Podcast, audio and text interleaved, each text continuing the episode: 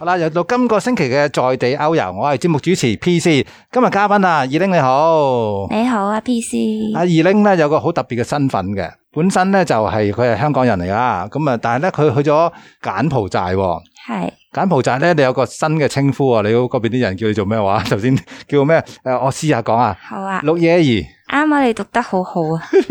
綠野兒點解啊？六耶兒係誒 grandma 咁解，啊！大家唔好誤會啊！阿二玲係年輕貌美嗰種嚟㗎，絕對唔係 grandma 咁嘅咁嘅年紀嘅。係呢個咧係有一啲誒古仔嘅，咁我哋咧先唔講個古仔字，先講下咧本身咧阿二玲咧都係一個跑友嚟嘅，係仲要係跑得好快嗰只嘅。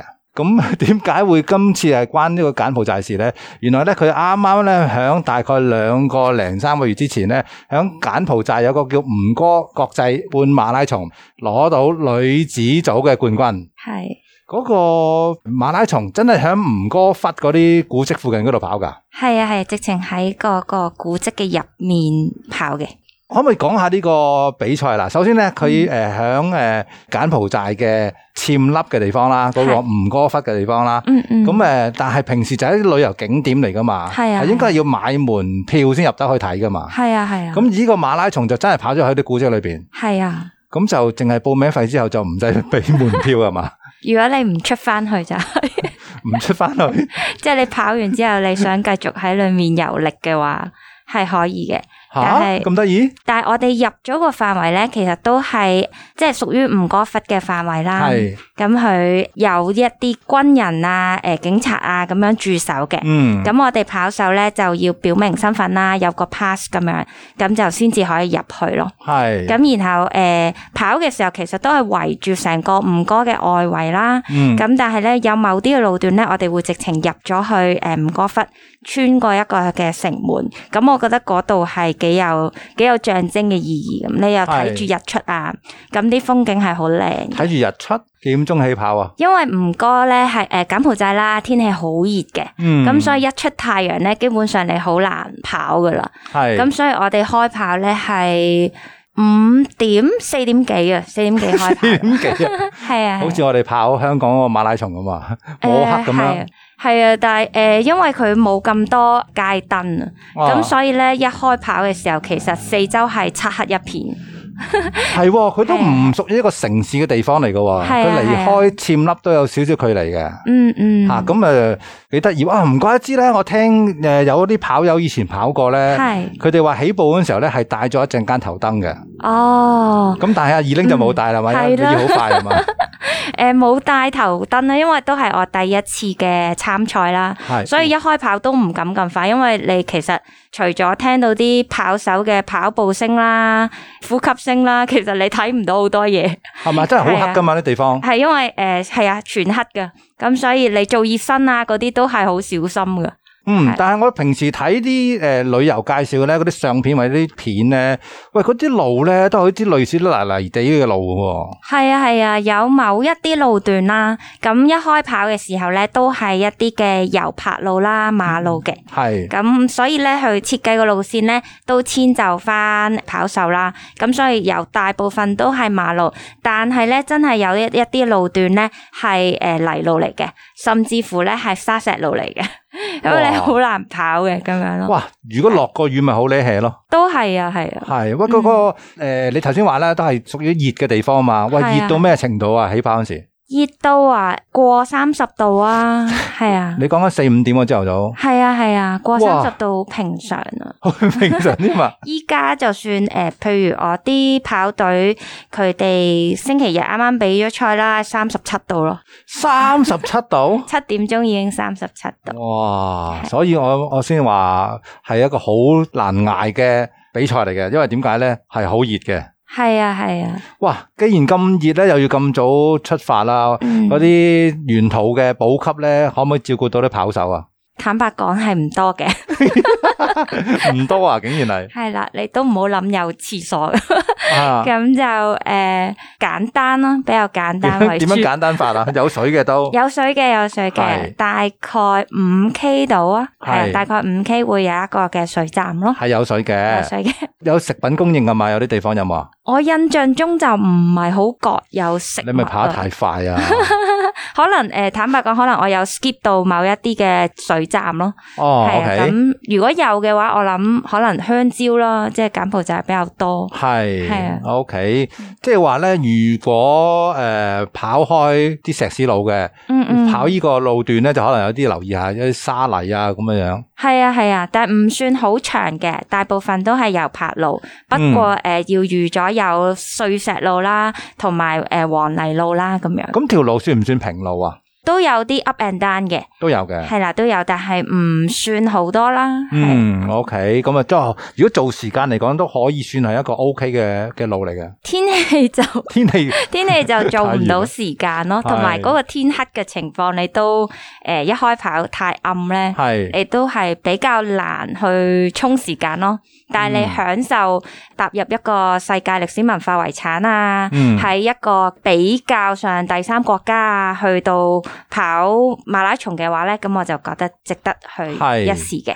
因為嗱，我知道咧起點嗰個地方咧，即係起步嗰度咧，就係、其實係去住吳哥窟嗰條大街嚟噶嘛。係係，雖然佢係大街啫，但係都似我哋鄉村嗰啲路咁樣啊嘛。嗯，咁啊，向住東面一路跑去噶嘛，係係，咪會見到好靚嘅日出㗎？會啊會啊，你會诶睇、到個天漸光咯。嗯，系啊，咁你又見到诶、呃沿路你都會見到有诶吳哥窟嘅建築喺度啦。係啊咁诶、呃有啲位都有樹蔭嘅，咁係，所以係因為其實佢嗰幾靚啲古蹟係散佈好大嘅地方係㗎嘛。啊係啊，你係啊 跑唔即系咁上下又唔知，可能草丛後边嗰度又有啲建築物咁樣。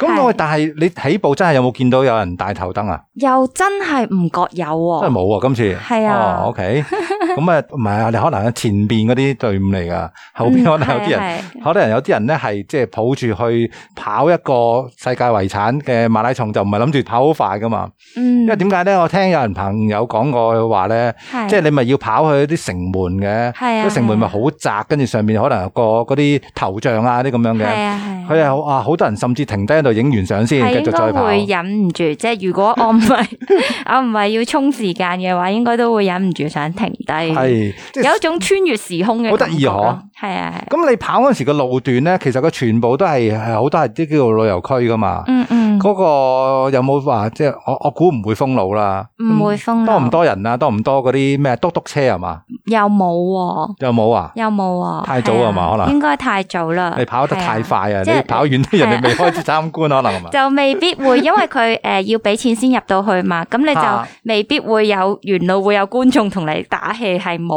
嘅咯，嚇係零咯。冇人打氣㗎，诶、有工作人員啦，少量嘅係係啦，咁會唔會跑成條路，即係覺得好似同你平時跑啲比賽好唔同啊？氣氛係咪比較相對冷清啊？算係嘅，因為佢嘅跑步文化唔算好興盛啦。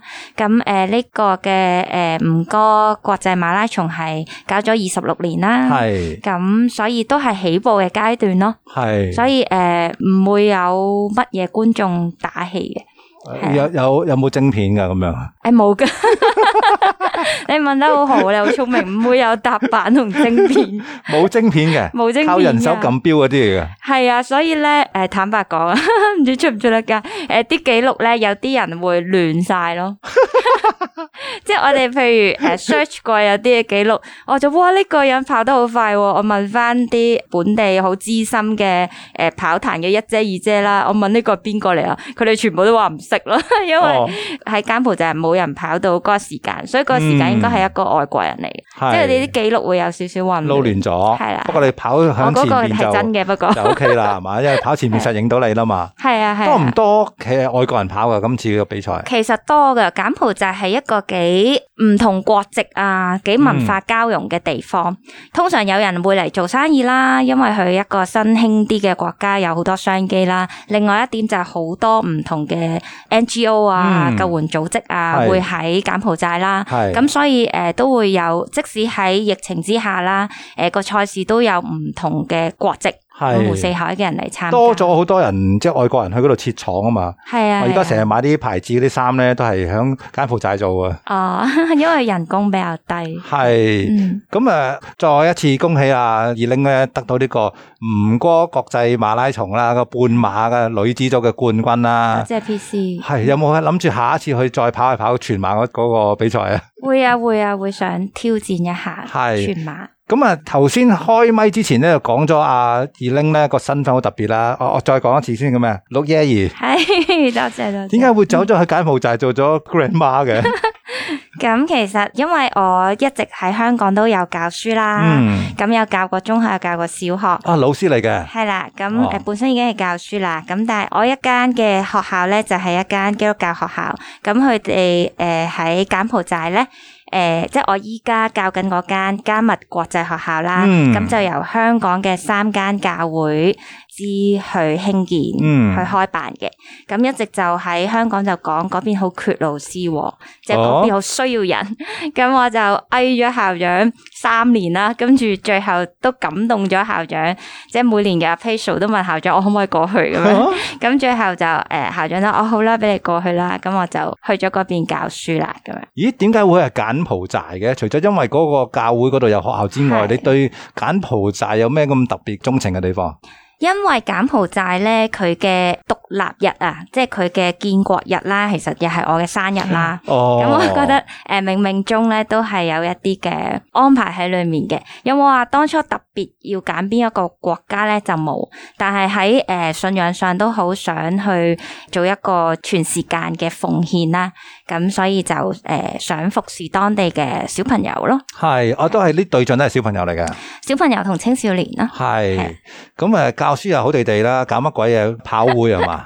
系啦，因為咧你诶试下回想一下诶、呃我唔知 P.C. 诶、中學啊诶、呃、时候有冇一啲外籍老師喺學校誒教我我哋書冇啊，我哋嗰度好 慘。係啦，咁咧其實诶、呃我回想翻，其實自己可能一個 local 人啦、同外籍老師嘅 connection 唔深嘅喎，即係嗯诶喺一個學校嘅環境，诶、喺一個課堂里面，點樣可以令到佢留下一個好深刻嘅印象咧？你未必會記得你人生里面一堂好精彩嘅課堂。嗯，但係咧，你會記得你嘅第一次。係。咁所以咧，我就想同诶、呃我嘅本地嘅青少年啦，同小朋友啦，去創造佢哋生命之中更加多嘅第一次咯。嗯，咁、我同佢哋一齊經歷咯，係係咁，所以就有咗呢個念頭。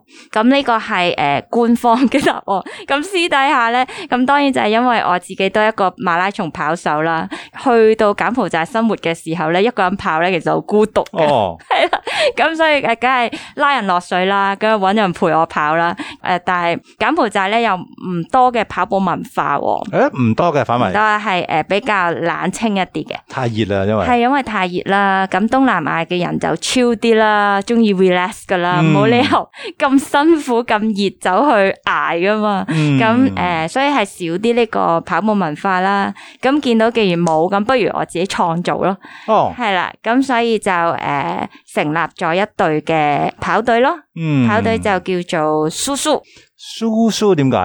蘇蘇咧，其實喺香港嘅話咧，就叫加油咁嘅意思。咁哦我哋诶、呃平時跑步啊，或者睇人比賽啊，我哋都會不斷嗌蘇蘇蘇蘇。哦咁，係啦，亦都係我比較第一次嚟柬埔寨嘅時候容易識到嘅發音啦，要發得準確呢啦個。柬埔寨話嚟係嘅。啦，柬埔寨話嚟嘅。 OK，蘇蘇，嗯，你都發得好好，好哦準有有確。少 少有啲咁嘅緣分喎可能係嘛？係啦。咁啊诶，你就去到成立咗一個跑會啊？係你個對象諗住即係入嚟跑啲係咩人嚟㗎？對象初初咧，其實係想女仔嘅，因為柬埔咁寨自都私就係女係仔嘅， 柬埔寨都係一個好保守嘅國家。嗯，咁、初初我嚟到人生路不熟咧，我都唔識，咁咧照如常，好似香港人咁樣，夜晚落去跑步啊啦。咁、天氣咁熱，梗係着背心短褲啦。咁原來喺佢哋眼中咧，其實係好好唔道德 嘅。吓系啦，即係女仔咧唔，道德嘅係啦，竟然你唔應該着背心短褲周街走。係如果你過咗夜晚八點，你仲喺個街度行咧，你就係一個好唔正經嘅女女仔啦，诶、竟然咁样係啊！啦，即系民風都相對係好保守。嗯咁所以咧，初初诶、呃、選拔啊，邀請啲學生加入跑隊啊，佢哋嚟嘅時候咧係着晒長袖啦、樽領啦、 長褲啦吓，三十几度喎、係啊嚟跑步，因為佢哋覺得咧越熱咧越晒咧，佢哋想保護皮膚啊。哦咁所以以同埋誒嗰度都好多登革熱啦，嗯即係蚊患啦。咁誒、呃所以佢哋都係着長袖嘅，系係啦。咁所以一見到我着短褲咧，就即刻攞件紗布幫我披住。 吓，咁你而家喺柬埔寨跑步咁要點啊？咩裝束啊？依家誒，呃我覺得大家都習慣咗嘅，開始接受咗我係會着短習褲啦慣。咗你啊嘛？係啦， 咁大慣我有奇裝異服啦，佢哋眼中。咁但係大家都要磨合㗎，即係有段時間都會俾人歧視啊。咁我都嗯嘗試妥協嘅，因為我始終都係一個教書啦。嗯你要令到家長信任，誒係俾、你嘅孩子去跟我去跑步喎，係一件健康嘅事，唔嗯係一件唔正經嘅事喎。所以我帶隊訓練嘅話咧，我都係着長褲嘅。係系起碼令佢哋安心先，诶、嗯係之間要建立咗個信任咧，咁你就做乜都得啦。着條長梯就係 O K 嘅 嘛，即係條啊長梯唔使去到鬆嗰啲咁嘅褲係嘛？誒呃都唔使嘅，後係嗯尾你要慢慢解釋咯，即係我哋誒、呃跑步啊，係要關節要靈活啊，要散到熱啊，咁令佢哋慢慢明白哦，原來着短袖係有必要嘅，同埋女仔同男仔一齊跑步咧係一件健康嘅事情嚟嘅，呢、哦，個都要要咁樣教育佢哋啊！係啊，所以我哋嘅跑隊有能夠有一班咁大班嘅女仔喺條街度跑步咧，係一件好震撼佢哦哋。喺條街度練跑嘅。因為其實柬埔寨係冇行人路噶，哦，O K，明即係白。我哋要跑咧就要跑馬路，嗯，诶、幾難揾到一個好適合嘅地方跑咯，因為公園要俾錢啦，哦運動場都要俾公錢，係啦 O，K，運動場诶、呃、开放俾市民咧得一個，疫情前都要俾錢嘅，嗯，係啦、即系唔係話咁容易揾到一個好適合嘅訓練場地去跑步啦，哇！我香港我哋幾幸福咧，嗰啲诶运动场嗰啲係啊嗰啲跑步係啊徑咧好靚噶嘛，即系初初都會以為诶、跑步好容易啫，诶、着對鞋跑咯。點知原來佢哋個文化係連鞋都冇嘅，鞋都冇。因為佢哋習慣咗唔着鞋，同埋一係就着拖鞋。因為佢去到哦好多诶、誒室內嘅地方咧，要表示恭敬咧、尊敬咧，佢哋一定要除鞋嘅。哦，係咁樣嘅。係啦咁點搞啊？冇鞋喎。係啊，所以初初咧，诶、話哦，我哋練跑啦，跟住見到佢哋一個二個咧着拖鞋、喎，跟住就一係就話唔着鞋啊，诶、冇問題啦，唔着鞋跑啦咁樣。我話你短跑都還可以，但係你長跑嘅話咧，你會受傷。係。咁啊，慢慢真係一步一步教，教佢哋着襪、綁鞋帶，要诶、呃真係幫佢哋買跑鞋。初初咧，我哋未有疫情前咧，诶、都好多嘅诶、呃短宣隊啊、醫療隊啊會嚟柬埔寨探訪。嗯咁咧，其實真係一句講同香港嘅跑友講，哦，我哋呢邊嘅小朋友冇跑鞋啊。其實香港嘅 跑友真係好幸福，佢哋收埋好多嘅跑鞋。咁啊我哋就一箱一箱嘅二手跑鞋，就一袋一袋咁捐過嚟咯。係。咁佢哋就好似啲灰姑娘試鞋咁樣，係啦，咁啱着就着走啦，咁樣咯。但會唔會唔慣啊？佢哋即係好耐冇着過鞋跑步噶嘛？初初會唔慣㗎，譬如我直情係诶，呃哦佢哋冇帶鞋喎，咁我將我自己嗰對可能係好貴嘅 Next Percent 啊，诶、 咁樣俾佢哋着住先啦，咁、樣咁佢哋一着完咧，同我周圍劈㗎咯，嚇跟住、一跑完就我唔慣着鞋啊，跟住就除低咗，跟住初初都心諗啊死啦，妹唔識 貨咁樣，係啦俾對好嘢你。係啦，俾對好嘢你，你就一跑完就劈啦咁哇，樣已，經好輕噶咯，嗰對跑鞋。係啊，佢哋有啲真係唔慣着鞋咯。咁嗱，你個對象就係女嘅诶，誒可能啲青年啊，後尾我哋都小朋友有啊诶、吸納咗啲男仔嘅，因為佢係哋要都有平衡天下分，噶係嘛啊。 咁但係你同佢哋練完跑咧，佢哋有冇機會去一啲比賽試下自己練成點啊？有嘅有噶，我哋每個禮拜日都參賽。每個禮拜日都有比賽咁好？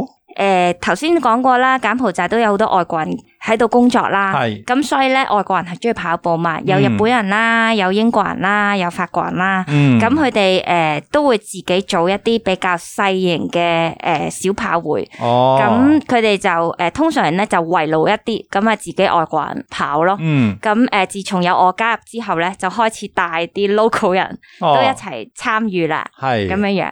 咁所以咧，誒、佢哋每個禮拜日咧都會搞比賽。 OK，咁我就誒、呃、帶埋我成隊嘅叔叔跑鞋咧去參加咯。咁佢係哋就開始多咗啊、其實我哋可以有多啲目標培訓一啲本地嘅青少年、喎，诶、帶動一下诶佢哋嘅跑步文化喎咁、樣樣。嗯，佢哋嘅成績點樣樣啊？佢哋嘅成績其實誒、呃今次去吳哥跑嗰、個誒、呃、國際半馬咧，主要目的係帶隊嘅。哦，佢哋咁又我去參加，有參加帶咗兩個頭馬啦，叫做 咁就佢哋跑五 K，咁誒、呃都攞咗第二名同第三名咯。哇，好犀利喎！係啊，咁同埋誒好感恩啦，誒、國家隊嘅誒教練都有留意到佢哋啦，嗯咁、就上嚟睇佢哋嘅訓練啊，同埋都會想誒、呃招募佢哋入國家隊咯，哦，幾好喎！係。咁但係持續咁樣訓練佢哋啦，你諗住佢哋第時有啲咩機會可以發揮到啊？其實诶、呃、训练咧，我諗係诶分兩個範疇啦。咁有啲係你诶睇、到佢嘅骨骼啊、身體結構啊，或者潛質上好適合骨骼嗯係精奇嗰種係嘛？好適合係長跑 啊。係咁就真係訓練佢做 elite team 啦。我哋用诶、呃、国家隊去做目標啦。嗯哦咁係诶，呃我哋目標都係指向奧運嘅，哦，因為咧柬埔寨係一個小國咧，咁佢哋係會有诶奥运咧係會俾一啲 quota 咧，小國咧係有資格去參加係奧運。咁咧诶马拉松咧係其中一個，咁、哦，所以诶唔使好似香港咁辛苦。慢慢咁樣再挑選、再選拔咁樣。係啦，咁但係诶、呃所以我哋講話我哋有一個好大嘅夢想啦。嗯咁、我哋真係培訓诶、呃、国家運動員啦，指向奧運啦。咁另外咧，唔係以啲 team 咁嗰啲咁點啊？咁我哋其實好需要诶、呃一班嘅新嘅女仔、男仔、青少年去帶動成個柬埔寨嘅跑步同埋運動嘅健康嘅信息。俾一啲嘅本地人，咁、咁所以佢哋誒所做嘅就係一啲嘅社區關懷服務啦。我話即係你企出嚟以身作則，去令人哋重視翻健康啊、運動啊、營養啊嘅重要啦。係咁呢啲都係我哋嘅目標咯。系咁啊嗱，即系當然啦，诶、柬埔寨嘅國民嚟講咧，比較個收入冇你咁富裕係啦，啊，係。啲、物資啊相對缺少啦。嗯。喂，可以點樣幫到你手啊？阿阿陸 耶兒，類嘢。诶，咁诶，因為係诶信仰上啦，所以祈禱紀念我哋啦，呢個係我哋好大嘅力量啦。嗯，咁同埋都鼓勵大家 like 我哋嘅 Facebook 啦，係係啦 s o s o n never give up，係啦。咁呢個係我哋嘅精神啦，因為柬埔寨人咧，佢哋比較超啲啦，诶、容易放棄嘅，咁、嗯所以希望喺佢哋成長呢一個咁重要嘅階段，去灌輸到跑步嗰種好堅毅啊、好不係屈嘅精神，令到佢哋更有韌力去，唔單止係身體上健康，心智上都堅毅咁成長。係咁就估唔到啊！即係柬埔寨嘅跑步文化，可能由一個香港過去嘅 Miss 咧帶動到係嘛？希望第時我哋有機會咧喺诶奧運會咁見到可能有柬埔寨嘅長跑隊咁出現噶嘛？呢個我哋嘅 dream 啊啦。 喂，咁有冇啲咩計劃咁樣啊？你自己個人有冇啲咩要去跑下啲咩比賽啊，或者點樣啊？個人嘅計劃都係想繼續喺柬埔寨誒啲、國際嘅大賽啦，即係嚟緊六月有一個嘅全馬啦，落雨有冇 咁即係好熱嘅喎，仲可能落雨嘅喎。係啊係啊，啊，咁、都會想繼續挑戰自己誒攞、多啲獎項嘅，即係為個隊去爭光啦，係都為香港人爭光啦，帶咁埋隊咁樣啊嘛。係 OK，咁啊，如果想真係支持啊阿二玲咧，就 Facebook 嗰度會見到噶啦。頭先我話 Susan Never Give Up，或者叫跑鞋，诶、跑步個跑，係鞋子 個鞋冇錯啦。 ，Susan and Miss Run 啊嘛。你啊，你就係 Miss Run 啊，原來。係因為初初诶啲、學生唔知我係邊個咧，但係咧诶嗰阵时第一次嚟咧，诶、外面好危險啊，大家都覺得，咁我就喺個操 場跑，咁我操場得二百米，咁我不停咁喺度轉圈轉圈，嗯咁啲學生就哦 Miss Run 啦咁樣，唔知我係邊哦個咁樣，咁、 OK 就有咗呢個名， 有趣啊！咁 啊，係今日多謝阿二玲介紹啦，呢、個誒柬埔寨唔該國際半馬拉松啦，同埋你喺柬埔寨嗰度嚇，希望啲小朋友可以跑到步啊！多謝你咯好唔好客氣喎，啊蘇蘇二玲咯好，大家都一齊叔叔，喎，好多謝，拜拜。拜拜。